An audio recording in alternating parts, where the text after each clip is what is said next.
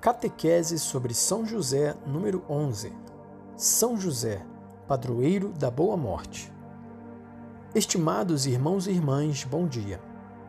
Na última catequese, estimulados ainda pela figura de São José, refletimos sobre o significado da comunhão dos santos. E precisamente a partir disto, hoje gostaria de aprofundar a devoção especial que o povo cristão sempre teve por São José como padroeiro da boa morte. Uma devoção nascida do pensamento de que José morreu com a ajuda da Virgem Maria e de Jesus antes que ele deixasse a casa de Nazaré. Não há dados históricos, mas visto que já não se vê José na vida pública, pensa-se que tenha morrido ali em Nazaré com a família. E acompanharam-no a morte Jesus e Maria.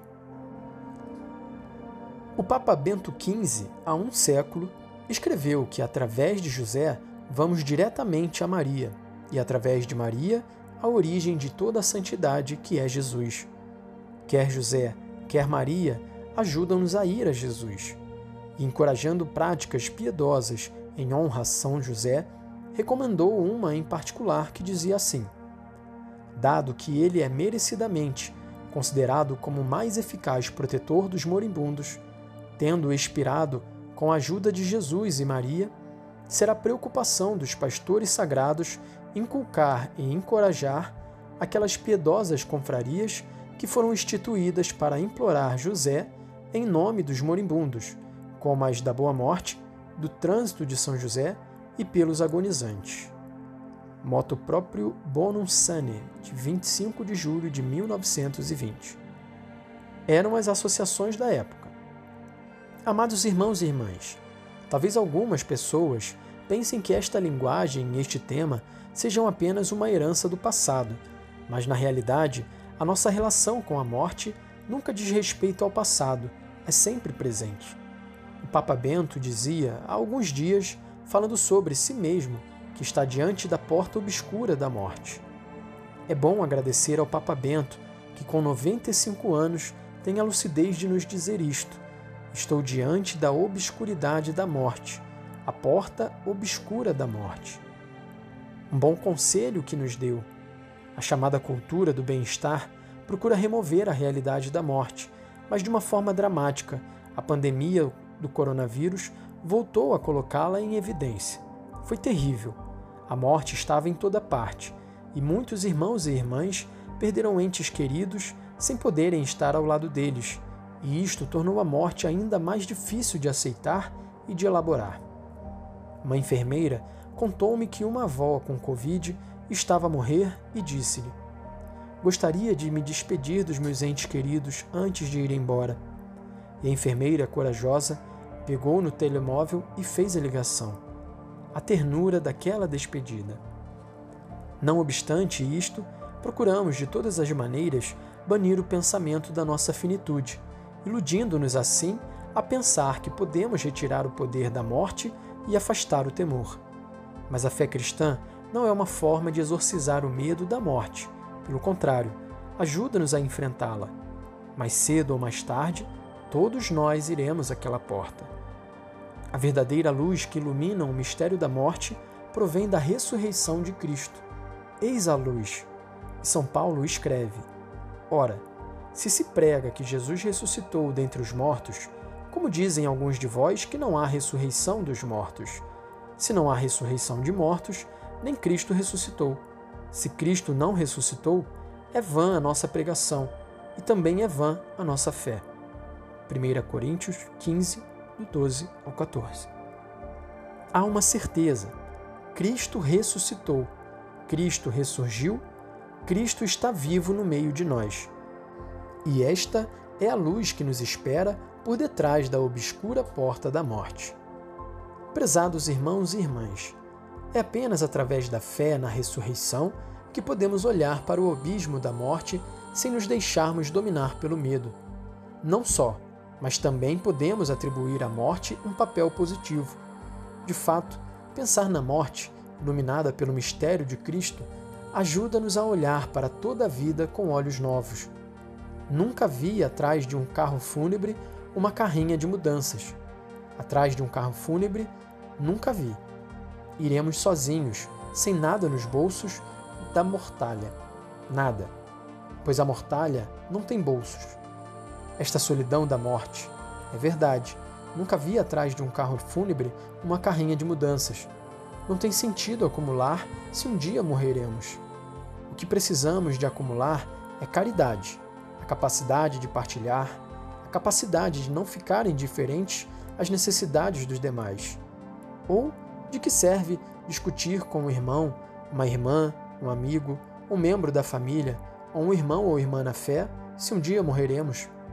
De que serve enraivecer-se, zangar-se com os outros?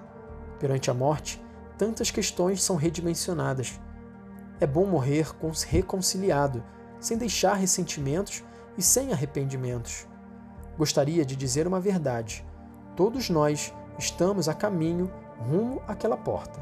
Todos. O Evangelho diz-nos que a morte vem como um ladrão, assim diz Jesus. Chega como um ladrão. E por muito que procuremos manter a sua chegada sob controle, talvez mesmo planejando a própria morte, ela continua a ser um acontecimento com o qual temos de nos confrontar e perante o qual também temos de fazer escolhas.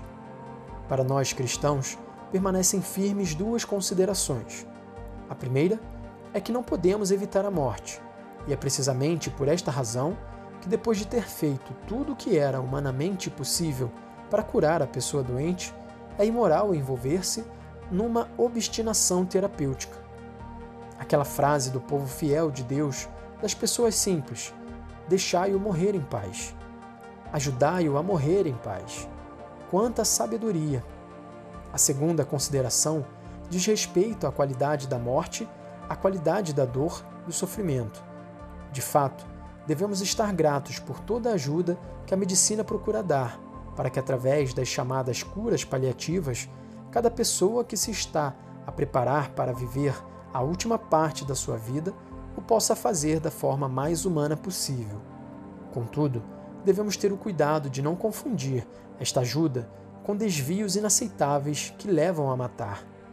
Devemos acompanhar as pessoas até a morte, mas não provocar a morte nem ajudar qualquer forma de suicídio. Saliento que o direito a cuidados e tratamentos para todos deve ser sempre uma prioridade, de modo a que os mais débeis, particularmente os idosos e os doentes, nunca sejam descartados. A vida é um direito, não a morte, que deve ser acolhida, não administrada.